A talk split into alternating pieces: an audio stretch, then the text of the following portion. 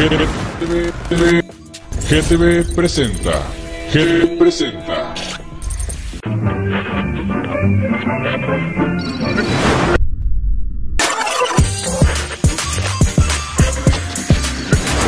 GTV, GTV presenta. GTV presenta.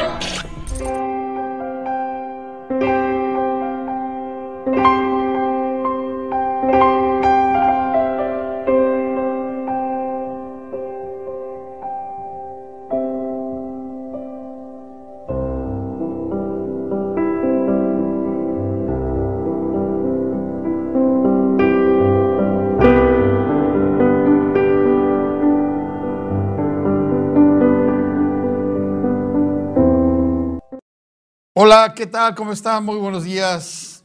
Esta nubladita y fresca mañana de 3 de junio de 2023. Estamos aquí en la ciudad de Tijuana transmitiendo a través de GTV Televisión para el mundo y por Roku, por eh, YouTube, Facebook y por una serie de eh, diversas eh, redes sociales por las cuales estamos llegando a más de un millón sesenta y tres mil hogares y en forma directa en Facebook tenemos 28 mil seguidores. Así que muchas gracias, estamos saludándolos a todos y deseando que hayan tenido una muy hermosa mañana, que tengan un extraordinario amanecer y que hayan tenido una maravillosa semana laboral, productiva, fructífera, en paz y en gozo y alegría en unión de toda la hermosa familia. Les saluda el siervo de Cristo, Luis Benito Juárez Escalera, para venir una vez más a traer el mensaje poderoso de la palabra de Dios. Estamos en el Pentecostés, viendo aquí en el capítulo 2 del libro de los Hechos. En el tema que vamos a iniciar hoy va a ser un tema muy tremendamente hermoso, porque es cuando Pedro ya, imbuido por el fuego del Espíritu Santo, viene a hacer su primer discurso. Y este discurso no es un discurso como normalmente se daba en el tiempo de los fariseos que llevaban el control religioso, político, social y económico del país de Israel, sino viene imbuido desde el cielo, con un fuego, con una forma vívida de la gloria de Dios derramada sobre Pedro en ese momento a quien Dios ya había señalado que Él fuera quien apacentara las ovejas. Por eso vamos a, entrar en un tema muy hermoso, pero también vamos a orar a Dios y vamos a suplicar por la vida de una pequeñita de dos años que tiene un problema muy raro en sus riñones que le fue detectado. Suplicándole a Dios le pediremos que tenga misericordia de esta pequeñita que tiene apenas dos años, para que haga un milagro portentoso y le ponga unos riñones nuevos. Hay mucha gente que he contactado y tienen problemas económicos, problemas sociales, problemas eh, espirituales, pero también hay enfermedades. Y Dios es Dios de sanidad. Dios es un Dios vivo que vive y reina. Dios en su bendita palabra a través del profeta Isaías dijo, en el capítulo 53, que por su llaga bendita llevó nuestras enfermedades en la cruz del Calvario y por ella fuimos curados. Por eso en el nombre de Jesús vamos a declarar sanidad en la vida de todas estas personas, en todos y cada uno de aquellos que tengan la suficiente fe de creer que Cristo puede todo. Vamos ahora pues. Dios, en el nombre de Jesús, tú que eres el Dios todopoderoso, Señor y Rey del universo, creador de toda criatura, Señor. Tú que hiciste los cielos y la tierra y a nosotros en la tierra dentro de ella, Señor. Tú eres nuestro hacedor, nuestro creador y te damos honra, gloria, adoración, loor, alabanza y toda hermosa forma de adoración que solamente tú mereces. Tú que estás sentado allá en el trono de los cielos y los más grandes cielos, donde la creación universal te alaba, te bendice, te glorifica, te honra, te sirve nosotros nos unimos a esa hermosa forma de adoración y de servirte, oh Dios Todopoderoso, para suplicarte que en el nombre de Jesús, Señor, tú que eres Dios de amor y de bendición, que has permitido un nuevo día a cada uno de nosotros, que hemos renovado nuestro andar, nuestro caminar en este día hermoso delante de tu divina presencia, bajo tu gracia infinita y tu gran misericordia, que has perdonado nuestras faltas, nuestros errores, que conoces que somos pecadores porque no hay ser humano que no falle, que no se equivoque. Sin embargo, tú renuevas nuevamente tu gracia, tu perdón, tu misericordia y nos vuelves a poner justamente delante de ti, Señor, limpiados, lavados por la forma maravillosa de tu gloria manifiesta en nuestras vidas. Por eso, Dios, te, te agradezco de una manera especial esta hermosa mañana, Señor, para que toques el alma, la mente, los corazones de todos aquellos seres y todas esas personas que requieren la gloria de tu presencia, Señor. Porque todos necesitamos de ti, porque separados de ti nada podemos hacer. Y por eso te pido, Señor, por una pequeñita Dios Todopoderoso que está sufriendo de un problema muy mayúsculo, para que en el nombre de Jesús tengas misericordia de ella, Señor, y le renueves, Señor, sus riñones, Señor, se los pongas nuevos, Dios Todopoderoso. Apenas tiene dos añitos, Señor. Y te suplicamos que pongas tu mano de poder sobre su cuerpecito, Señor, y las sanes, para que en el nombre de Jesús haya un milagro portentoso y el mundo crea, el mundo se convenza, los médicos sepan que hay un Dios vivo que vive y reina para siempre, que es Señor de lo imposible, que para lo que la mente humana es imposible, para ti, oh Dios Todopoderoso, todo es posible. Te suplico también por los enfermos, Señor. Te, suplico por la señora Leslie, Señor, que toque su pierna, Señor. Que sane su pierna para que ella pueda volver a andar adecuadamente, Señor, para que tenga la virtud de poder ver a sus nietos, su esposo, sus hijos, Señor. Que ellos sepan que en ti está la bendición y que solamente tú eres Dios y que para siempre es tu misericordia. Tócala de una manera especial, Señor así como a todos aquellos que están en los hospitales, en los hospitales públicos, privados o en los hospitales psiquiátricos, a todos los que están en los hogares, en los lugares alejados, a aquellos que no tienen la economía para poder llevar a sus seres amados a que tomen un medicamento o que sean atendidos por un médico, Señor. En el nombre de Jesús, en tu misericordia grande, en tu amor eterno, en tu fidelidad, Señor. Tócalos poderosamente porque tú eres Dios. Tú todo lo puedes y tú escuchas la oración cuando se pide con corazón contrito y humillado, reconociendo que tú todo lo puedes porque tú eres Dios nuestro. Médico de médicos y doctor de doctores eres tú. Y por eso te doy gracias esta hermosa mañana, Señor. Te pido también por mi esposa, Señor, que amaneció con una gripa tremenda, Dios. Tócala, Señor, tócale su garganta, sus vías respiratorias en el nombre de Jesús cúrala, Señor. A todos aquellos que tienen diabetes, cáncer, aquellos que están desahuciados, aquellos que tienen problemas mayúsculos de corazón, de hígado, de páncreas, Señor. Ten misericordia de ellos, Señor. Los de error, de falta, de pecados, porque muchos de nosotros hemos pecado y, y por eso es la causa de nuestras enfermedades. Pero tú eres Dios y tú nos conoces, Señor. Y a ti te suplicamos perdón y misericordia para que vengas, Señor, a hacer una sanidad extraordinaria, Señor.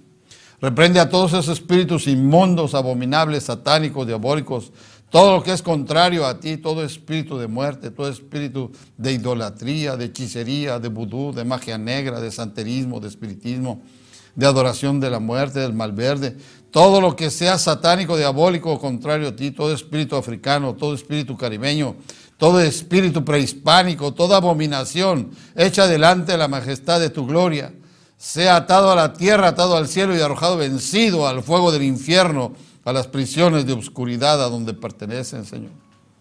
Toma control de la vida del perdido, del engañado, Señor. De todo aquel caído, de todo aquel que está desahuciado, de todo aquel que se siente sin fuerza, sin fe, sin esperanza. Que sepa que tú eres Dios y que estás a un segundito de su presencia, solamente que clame a ti y suplique por tu presencia, Señor.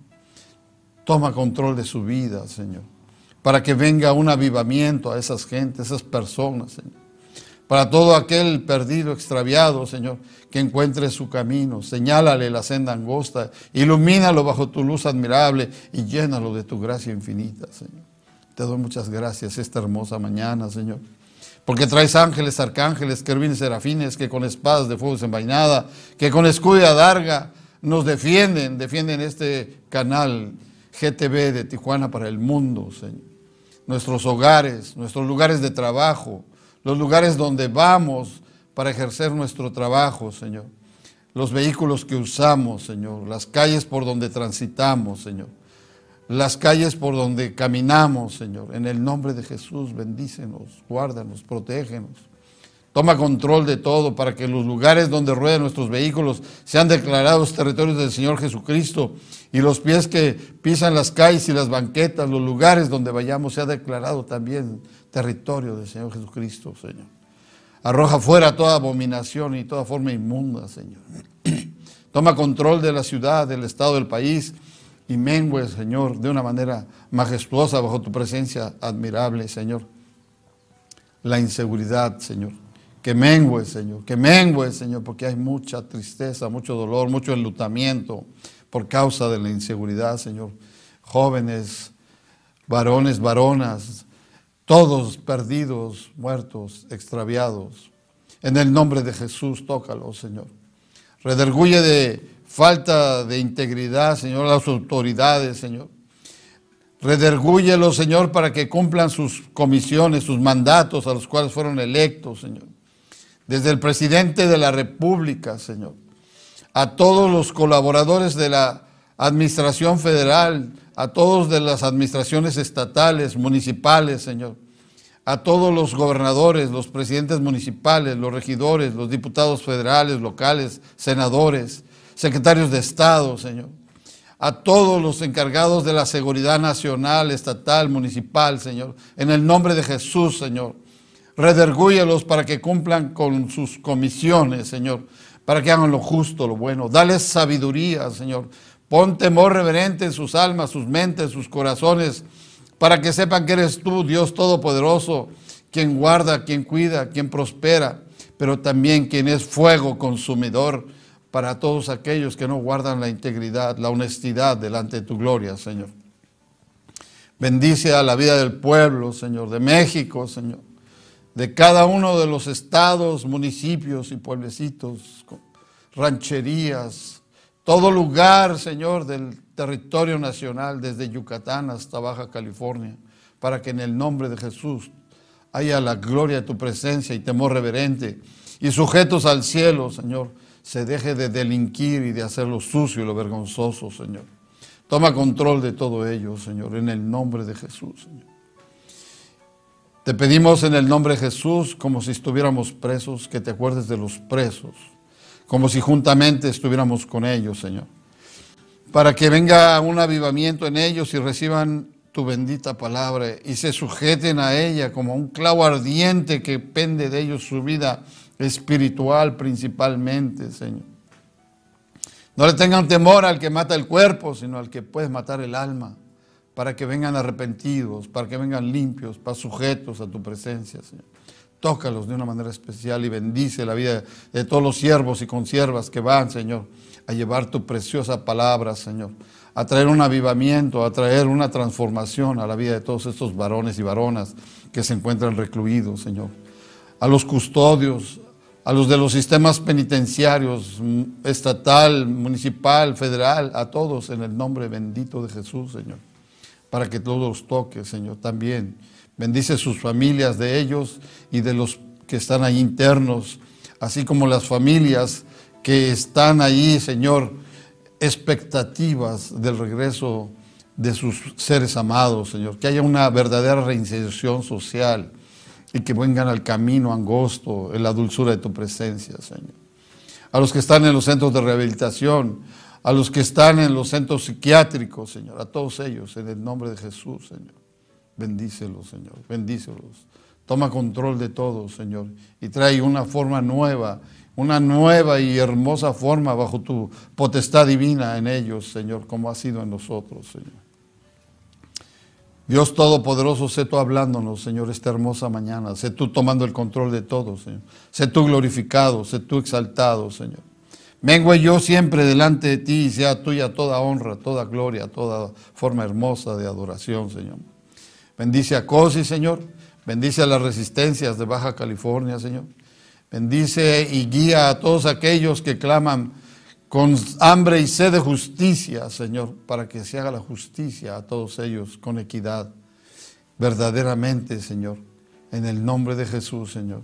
Y te pido, Señor, que pongas un carbón ardiente para que todo lo que se hable sea purificado y que seas tú en todo exaltado, Señor. En el nombre de Jesús te lo pido.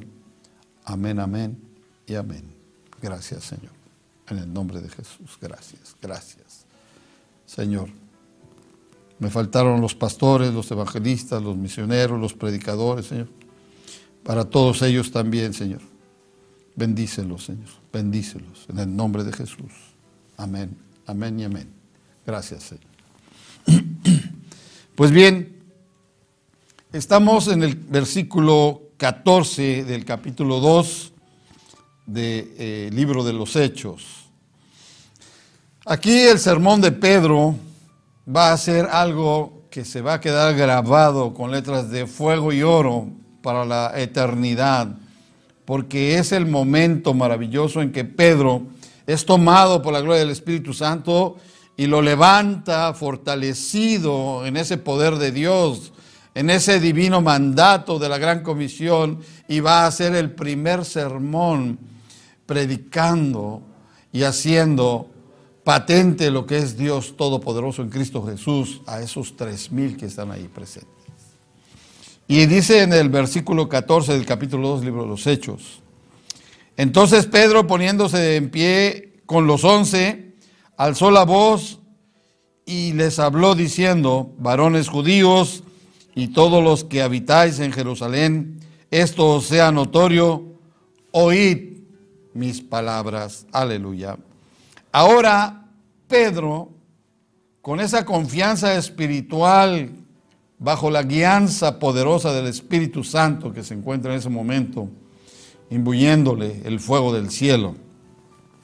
Va a hacer una serie de amonestaciones, las cuales van a ser escuchadas de una manera muy atenta y van a rasgar el alma, la mente, el corazón y van a romper y destruir esos corazones de piedra, esos corazones muertos van a revivir, esos corazones que no sentían esa pasión, ese amor por la gloria del Señor Jesucristo, a quien no habían entendido y que habían señalado para que se fuera crucificado. Va a haber una transformación, un fuego poderoso. Así que Pedro, levantándose con los once, predica a la multitud, porque ahora Dios está en él de una manera extraordinaria, poderosa, majestuosa. Y ahí está.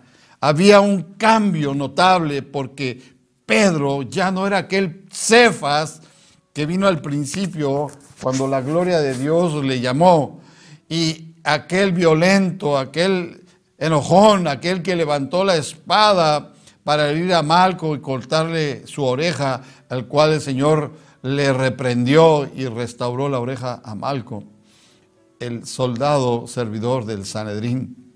Ahí Pedro, todo eso había quedado atrás toda la estructura negativa se había derrumbado y ahora venía en la fortaleza espiritual divina imbuida por el Espíritu Santo. Un sermón notable porque en realidad es notable de tal manera porque Pedro, Pedro al explicarles a todos aquellos que en primer lugar los varones y la gente, que eran aproximadamente 120 que estaban ahí, no estaban ebrios. Eran como aproximadamente lo que ahora diríamos las 9 de la mañana. En ese momento nadie, nadie bebería alcohol porque primeramente tenían que ir a darle gloria a Dios en el templo, a la oración y después a sus actividades normales. Por eso inclusive no comían, no tomaban alimentos, sino después de que salían de la sinagoga. Así que se maravillaban al escucharlos hablar lenguas, para muchos incomprensibles y para otros comprensibles. ¿Cómo era posible que aquellos varones hablasen lenguas de medos, pontos, persas y todos aquellos que no estaban preparados? Porque recordemos que Pedro, junto con los once, salvo algunas excepciones, como Mateo y algún otro, ellos eran pescadores, hombres del vulgo, del pueblo.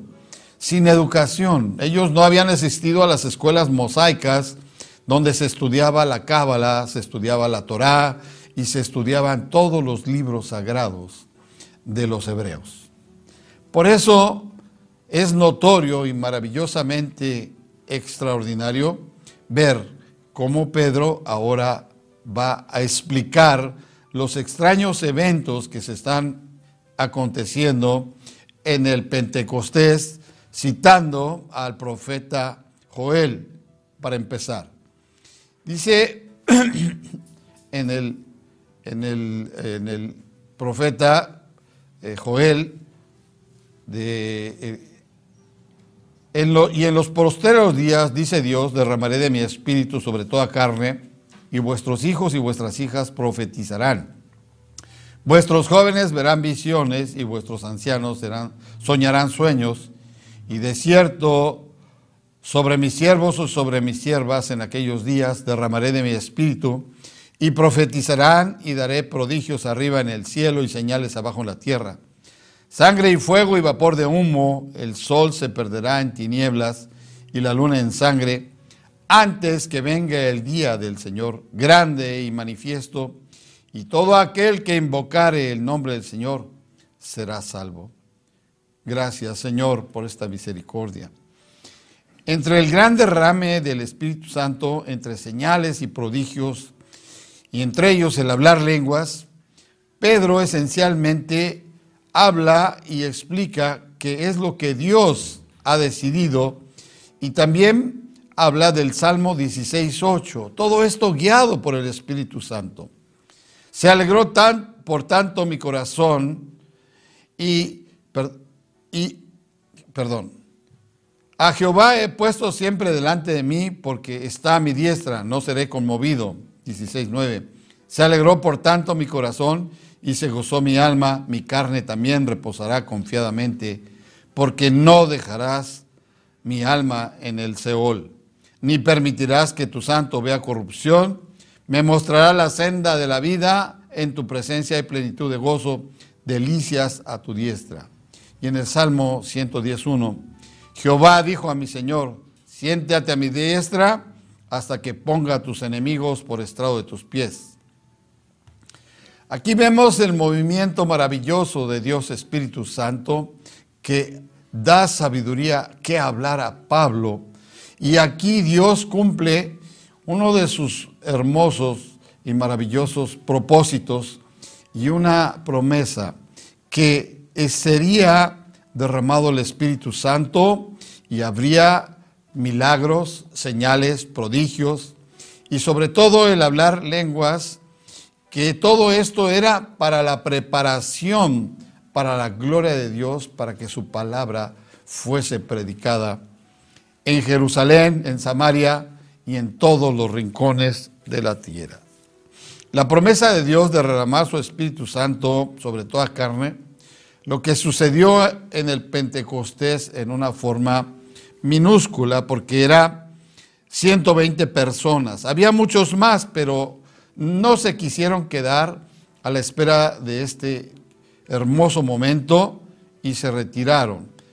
Fueron a acompañar al Señor Jesús a, ver lo que se le va hacia los cielos, donde Dios, Cristo Jesús los invita a que lo acompañen, pero luego cuando ya tienen que regresar al aposento alto, solo 120 regresan.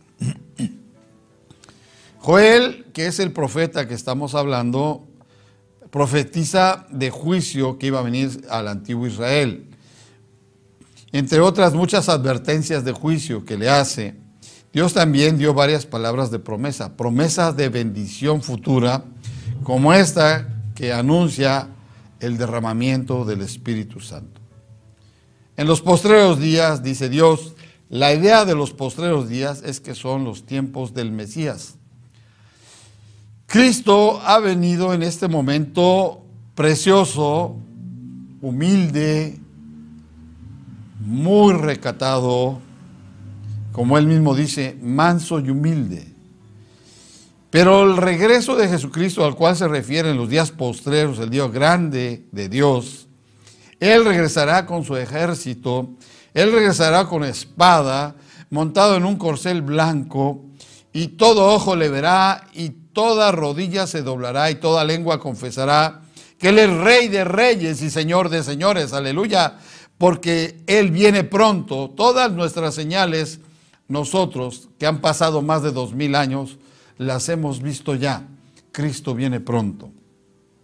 Estamos en la sexta dispensación, como casi al final. Si vas del 1 al 100, digamos, vamos ya en el número 90. De forma que falta muy poquito tiempo para que Cristo se manifieste a nuestras vidas.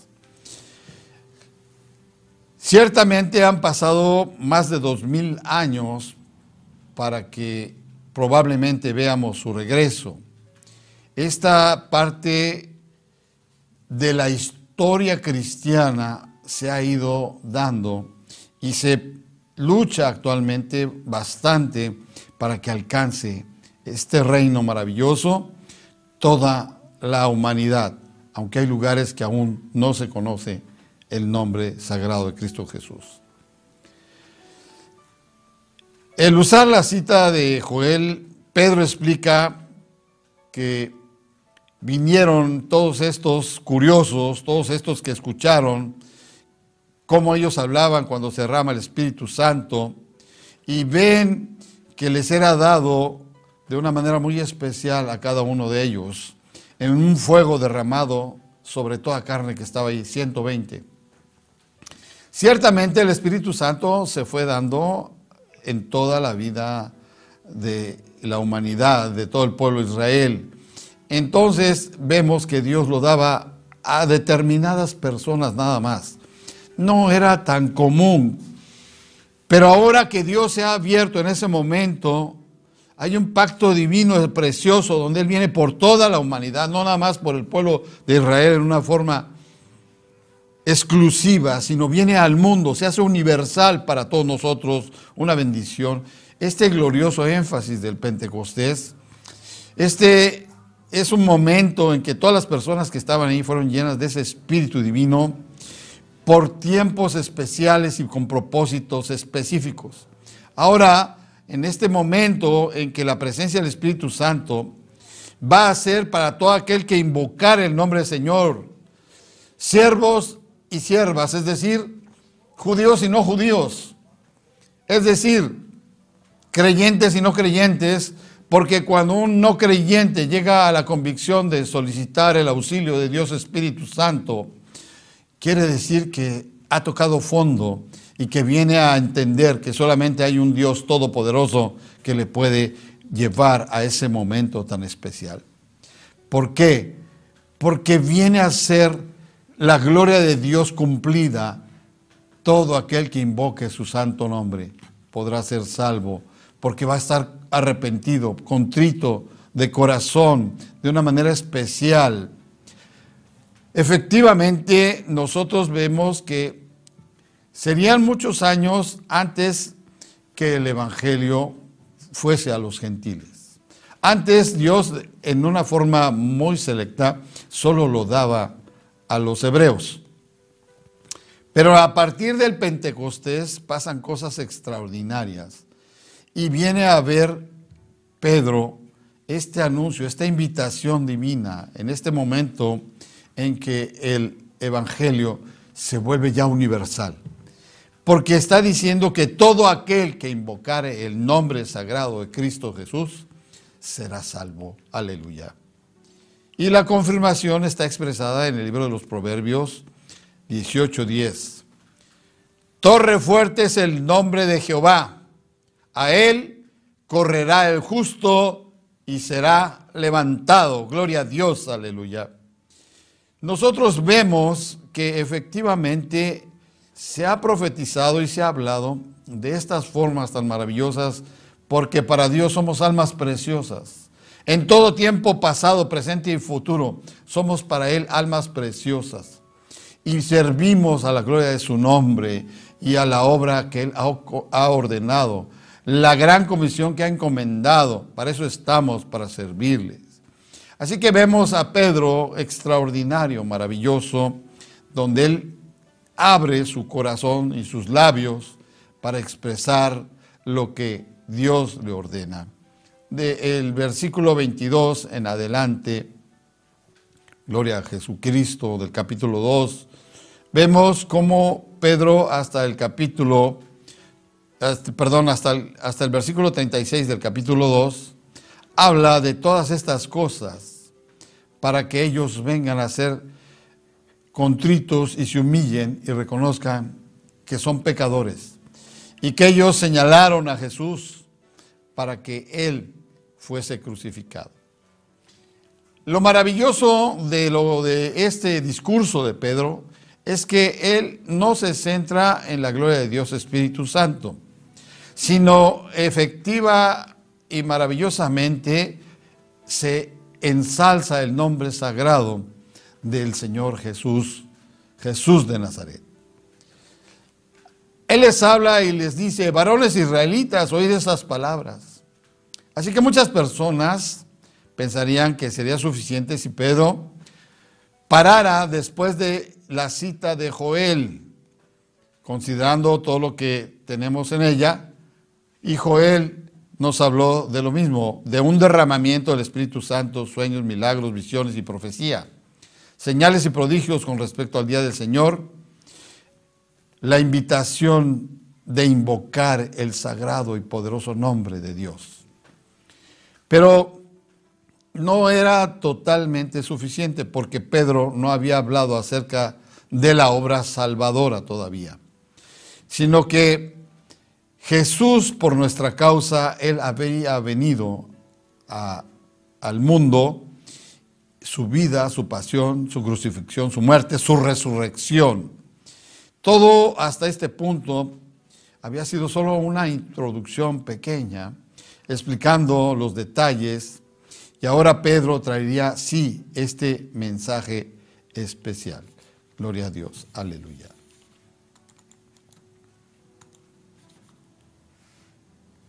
Varones israelitas, oíd estas palabras, esto os sea notorio y oíd palabras.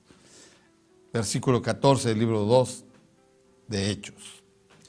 Pedro ensalza su mensaje eleva su voz y capta la atención de los ahí presentes, pues habla con ahínco, con autoridad del Espíritu Santo, pues es sumamente importante lo que les habrá de revelar. La gloria de Dios le daba esto que hablar, pues recordemos que Pedro, como lo he comentado, era del vulgo. Él no asistió a las aulas donde se enseñaban la Torá, la Cábala, los libros sagrados de los israelitas, y de modo que su hablar era lo que el Espíritu Santo le daba que hablara, guiándolo a exaltar nada más y nada menos que al recién resucitado Señor Jesucristo que se había elevado a los cielos. ¿Cómo no iba a hablar? ¿Cómo no iba a exaltar? ¿Cómo no iba a él hacer una arenga en contra de todos aquellos que levantaron su voz y sus manos para señalar a Cristo para que fuese crucificado. Había que redimirlos, había que darle a esos pecadores, a esos contumaces una oportunidad de arrepentimiento. Y ahí está Dios Espíritu Santo guiando a Pedro para que llegue a tener esta forma maravillosa de misericordia y perdón al perdido, al engañado, al pecador, al contumaz. Así que les recuerda que entregado por el determinado consejo y anticipado conocimiento de Dios, les recuerda que nada pasa porque Dios todo lo ve, lo sabe, lo prepara. Tiene un plan perfecto. Pedro ahora en este momento sí sabía que la muerte de Jesús era un plan dentro del plan divino de Dios porque ahora se le ha abierto la mente, el alma, el corazón. Ahora se ha adquirido sabiduría del Espíritu Santo. Sin embargo, los que lo rechazaron y lo llamaron para su ejecución fueron responsables por sus acciones entregando a Jesús en manos de los incircuncisos para que ellos lo crucificaran los romanos. Pedro no se acobardó en decirles, ustedes crucificaron al Señor Jesucristo que Dios envió para salvación de todos nosotros. Su primera preocupación no fue agradar a los que le estaban escuchando, no era endulzarles el oído, sino al contrario, como está escrito, ¿verdad? La Biblia nunca jamás te va a dejar de incomodar, siempre te va a causar escosor por tu andar, por tu caminar, pero nunca aceptará tus mentiras, nunca te consentirá tus mentiras. Por eso Pedro le habla de una manera fuerte, porque es la verdad verdadera, la verdad de Dios lo que está hablando. Así que ahora Pedro, lleno del Espíritu Santo, era un hombre absolutamente diferente. Hubo un giro de 180 grados para que él viniera a hacer este hermoso y poderoso discurso para la gloria de Dios. Jesús había escogido a Pedro y el apóstol Mateo escribe acerca de él en el capítulo 26 del 69 al 75, cuando Pedro se convierte en el gran traidor. Pedro fue más traidor que Judas, mucho más traidor. Porque Pedro, dice ahí en el versículo 26, 69, Pedro estaba sentado fuera del patio y se le acercó una criada diciendo, tú también estabas con Jesús el Galileo. Mas él negó delante de todos diciendo, no sé lo que dices. Saliendo él a la puerta, le vio otra y dijo a los que estaban allí, también este estaba con Jesús el Nazareno. Pero él negó otra vez con juramento, no conozco al hombre. Un poco después, acercándose a los que allí estaban, dijeron a Pedro, verdaderamente también tú eres de ellos, porque aún tu manera de hablar te descubre. Entonces él comenzó a maldecir y a jurar, no conozco al hombre, y enseguida cantó el gallo. Entonces Pedro se acordó de las palabras de Jesús que le había dicho antes de que cante el gallo, me negarás tres veces, y saliendo fuera lloró amargamente. Pedro tiene una virtud extraordinaria, que llora amargamente y se arrepiente y pide perdón. Jesús ya se lo había advertido que el diablo le había pedido su alma para zarandearlo, pero Jesús ha orado por él y le dijo, cuando vuelvas, apacienta mis ovejas. Gloria a Dios.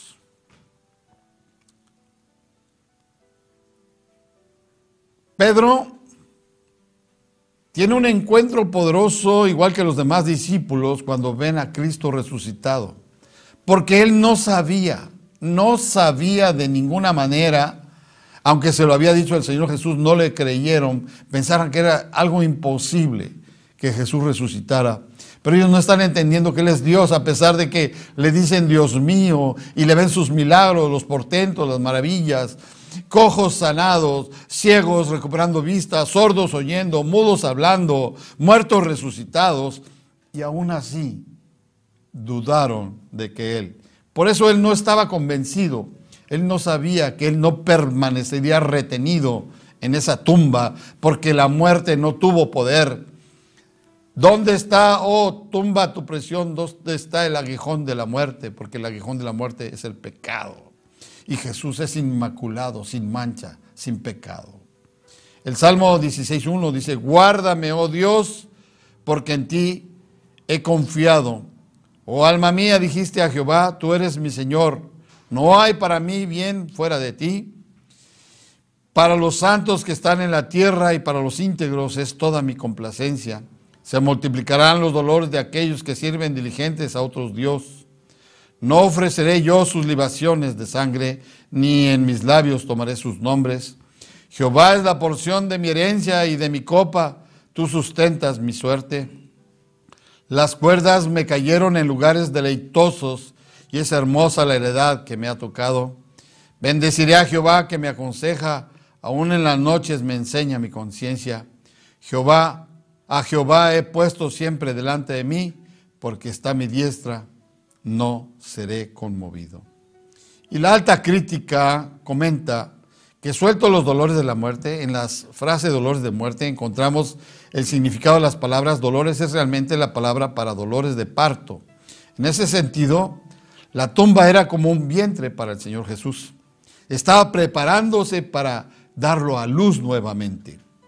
Era imposible que el elegido de Dios permaneciese retenido por la muerte y la tumba.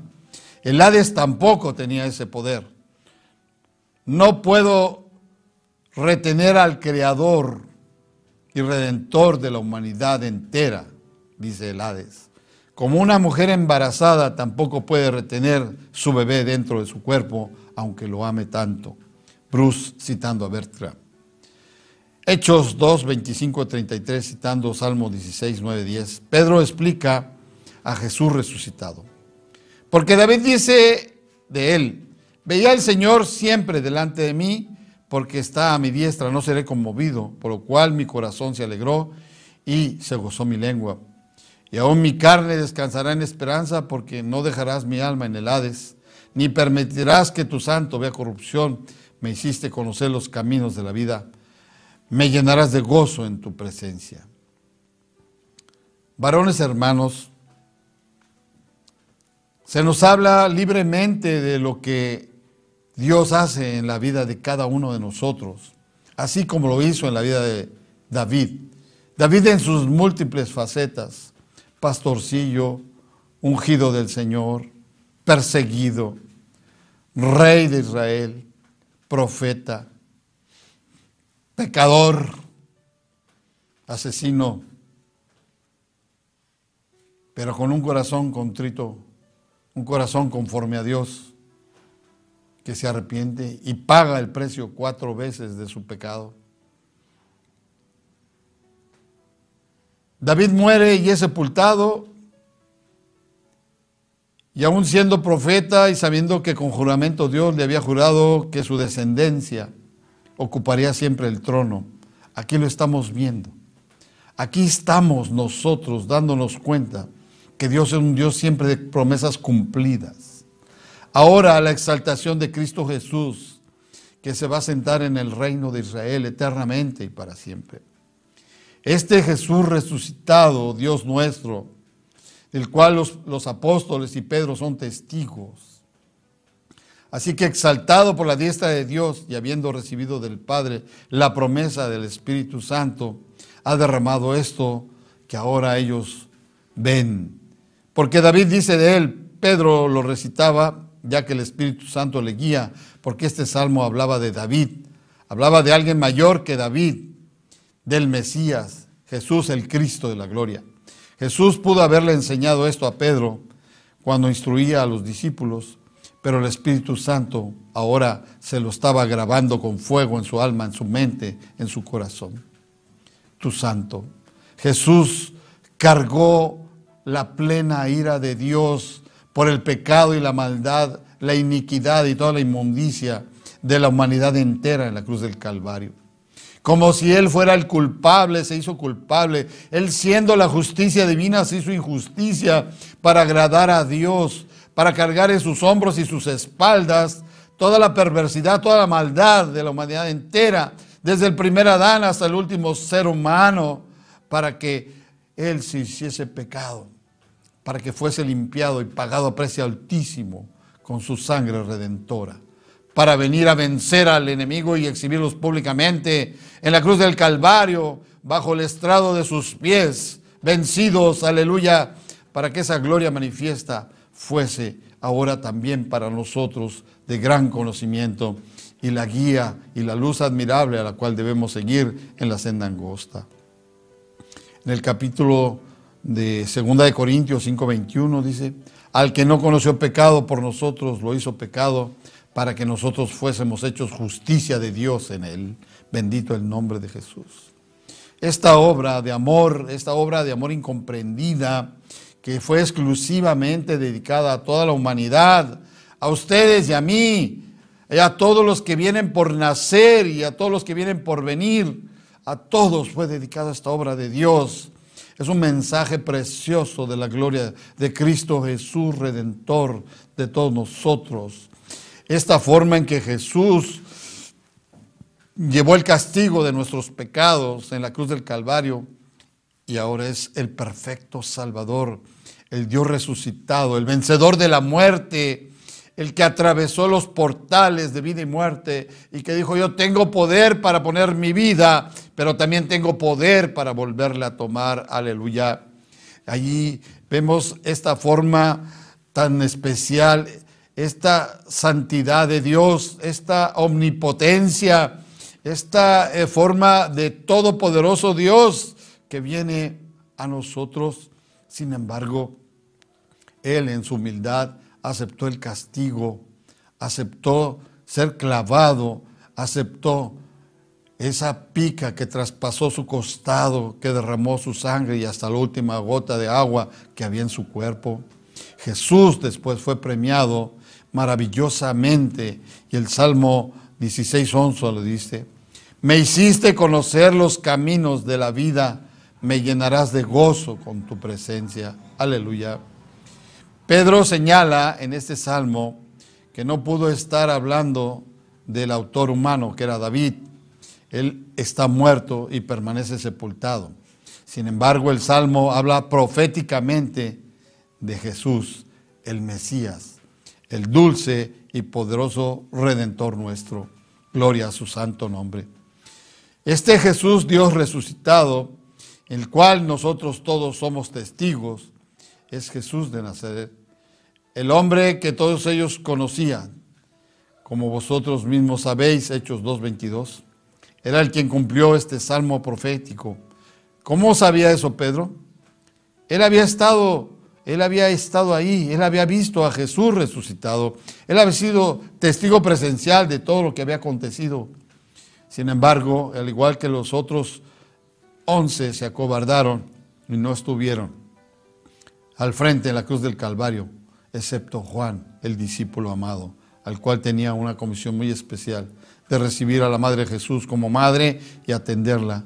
Y María recibir también la instrucción del Señor Jesús, que le decía que ahora Juan se iba a encargar de ella. Bendito el nombre de Jesús. Ha derramado esto que vosotros veis y oís ahora esa derrama de fuego del Espíritu Santo. Pedro afirma lo que la multitud vio era la obra de Jesús resucitado y ascendido, quien, quien había enviado al Espíritu Santo sobre ellos. Ahora están haciendo la iglesia de Cristo.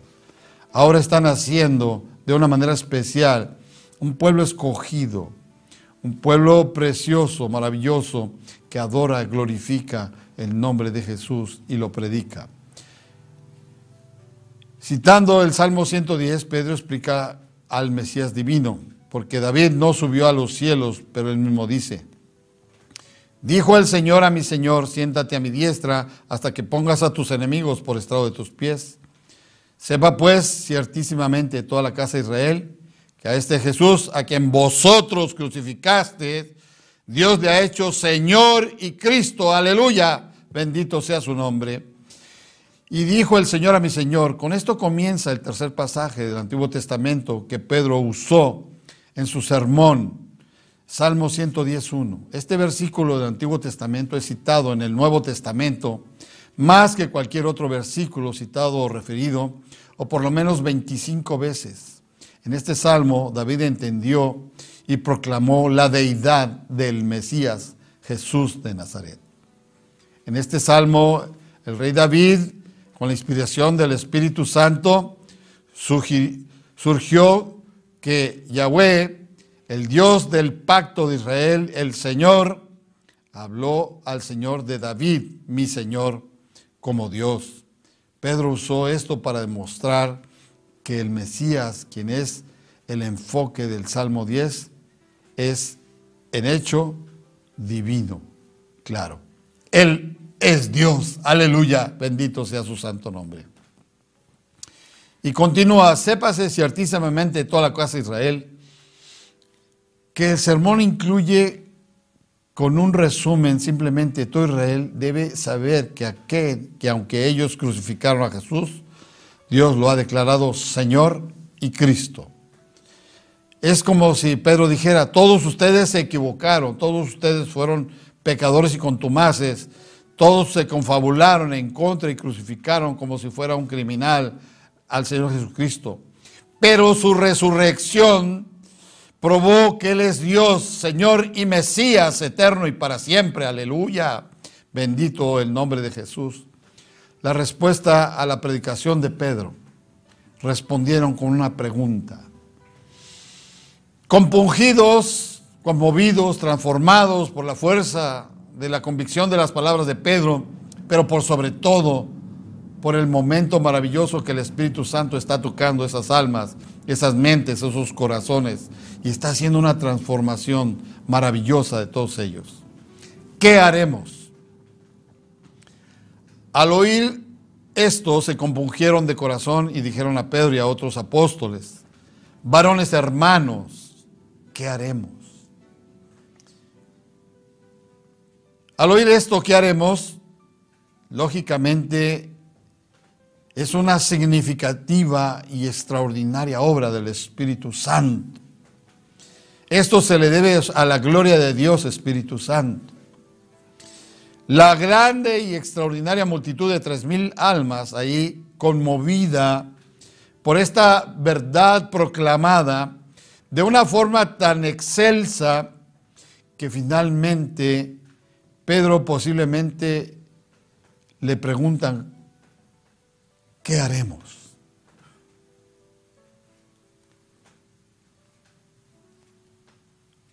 Pablo, perdón, Pedro habla de una manera especial y les pide que venga a ser salvos, que vengan al bautizo. Esta respuesta de Pedro a la multitud, pues nos ayuda, porque en todos estos eventos del Pentecostés, una de las extraordinarias formas que Dios Espíritu Santo usó para tocar las almas de los otros y abrirles sus ojos, no nada más físicos, sino espirituales, fue el que hayan escuchado el hablar lenguas y las lenguas de fuego. Y aunque hubo algunas cosas de asombro y también algunas de burla, sin embargo, fue hasta que Pedro, movido por el Espíritu Santo, les habla y les predica. Y la convicción del Espíritu Santo es esta obra de lograr que todos estos tres mil se arrepientan y se compungieran de corazón. Esta es una manera muy especial de describir la fuerza de convicción de un Dios tan grande como es Dios Espíritu Santo que es lo más sagrado, lo más profundo de Dios mismo. Bendito el nombre de Jesús. ¿Por qué? Porque de una manera especial, aunque ellos sabían ser responsables de haber señalado a Jesús para que fuese crucificado y muerto, igual que cada uno de nosotros lo hacemos cuando nuestros actos son desagradables delante de la majestad divina de Dios, tenía que hacer algo para responder ellos por su responsabilidad. Pero ahora ha venido la gloria del Espíritu Santo que les toca. Tiene una experiencia cada uno de ellos, igual que vamos a tener cada uno de nosotros, para cortar con todo el mundo, con toda esa forma sucia, vergonzosa. Cuando Jesús fue arrestado, Pedro le cortó la oreja a Malco. Y todo fue un desastre en Juan 8:10. Sin embargo, Jesús lo avergüenza y lo retiene y le vuelve a colocar la oreja a Malco.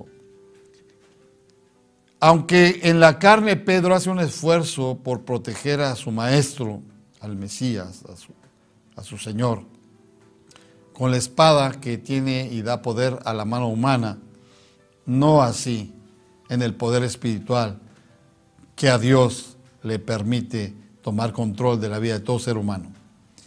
Dios creía que vinieran por convicción propia, por voluntad propia, pero Él quería cuidarlo y protegerlo de una manera equivocada. No se equivoquen, no es con espada y no es con ejército, sino es con su Santo Espíritu. Así que resucitado Jesús cambió la vida de Pedro y de todo ser humano desde esa época hasta este instante. Hoy, 3 de junio de 2023. Dios sigue cambiando por medio de Cristo Jesús las almas, las mentes, los corazones y viene a traer de una manera muy especial un gozo y una alegría maravillosa. Hermanos varones, ¿qué haremos? Me maravilla porque les hablan como hermanos ahora. Ya no los agreden, ya no hay violencia, ya no hay perversidad. Sabemos que Cristo el Mesías vino en busca del perdido, del pecador, para salvar rescatar todo lo que se había perdido. Pero en tiempos de avivamiento divino se producen transformaciones extraordinarias. Los pecadores extraviados, perdidos, buscan acercarse a Dios. Aleluya. Porque no hay otro camino. Y reconocen que sus causas perdidas, nada ni nadie en el mundo les puede ayudar, solo Cristo. Pero en el día del Pentecostés, de Hechos 2, es una de esas obras extraordinariamente maravillosas, manifiestas, innegablemente manifiesto a Dios Todopoderoso que redime a toda la humanidad a partir de ese momento en su fuego como Espíritu Santo. Aleluya. Bendito el nombre de Jesús. Pedro les dijo, arrepentidos y bautícese cada uno de vosotros en el nombre de Jesucristo para el perdón de pecados y recibiréis el don del Espíritu Santo, porque para vosotros es la promesa y para vuestros hijos y todos los que están lejos, para cuantos el Señor nuestro Dios llamare, y a todos aquellos que vendrán en el futuro. Y así con muchas palabras testificaba y les exhortaba diciendo, sed salvos de esta perversa generación. Había un llamamiento a ser salvos y a tener esta extraordinaria y maravillosa forma de encuentro con Dios mismo. Esta fue una respuesta tremenda porque nosotros estábamos viendo la gloria de Dios en ese momento, dice Pedro. Pedro debía haber sido muy agradablemente sorprendido al ver los cambios que Dios ha realizado en ese instante con esta multitud. No hubo respuestas negativas, sino que el Divino Espíritu cambió las mentes de todos los ahí presentes que desearon un encuentro poderoso con el Cristo de la gloria y el Mesías. El llamado al arrepentimiento y al bautizo iba a dar sus frutos, iba a hacer. Pedro les dio algo que hacer. Eso significaba que debemos también nosotros hacer algo para alcanzar el perdón. Debemos hacer algo para seguir a Jesús y ser salvos. Pedro no dijo, no hay nada que no se pueda hacer. No, Pedro no dijo eso. Aún así, era verdad que solo Jesús perdonaba pecados, solo Él Solo Él podría salvar a las personas y que el arrepentimiento por fe en Él fuera guiando sus pasos de obediencia para ser bautizados y así ser seguidores del Mesías y asegurar su paso a la vida eterna al lado de Jesús. Y bien, aunque aún falta mucho todavía por terminar este tema, pues aquí le vamos a parar Solo para desearles un extraordinario fin de semana, que este hermoso mes de junio sea de mucha bendición, de gozo, de alegría y que tengan siempre de alguna manera un acercamiento a la gloria de Dios. Si no quiere que nadie lo vea, pues enciérrese en su recámara, abra su Biblia, busque un salmo, léalo y pídale sabiduría a Dios para entender su palabra y pídale sabiduría para entender sus mandamientos y pídale que lo acompañe siempre, en todo momento. Aleluya.